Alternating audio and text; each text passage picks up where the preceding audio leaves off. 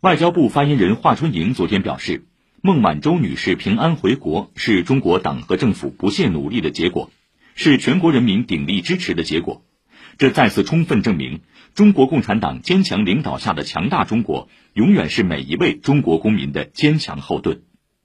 孟晚舟事件是一起针对中国公民的政治构陷和政治迫害，目的是打压以华为为代表的中国高技术企业。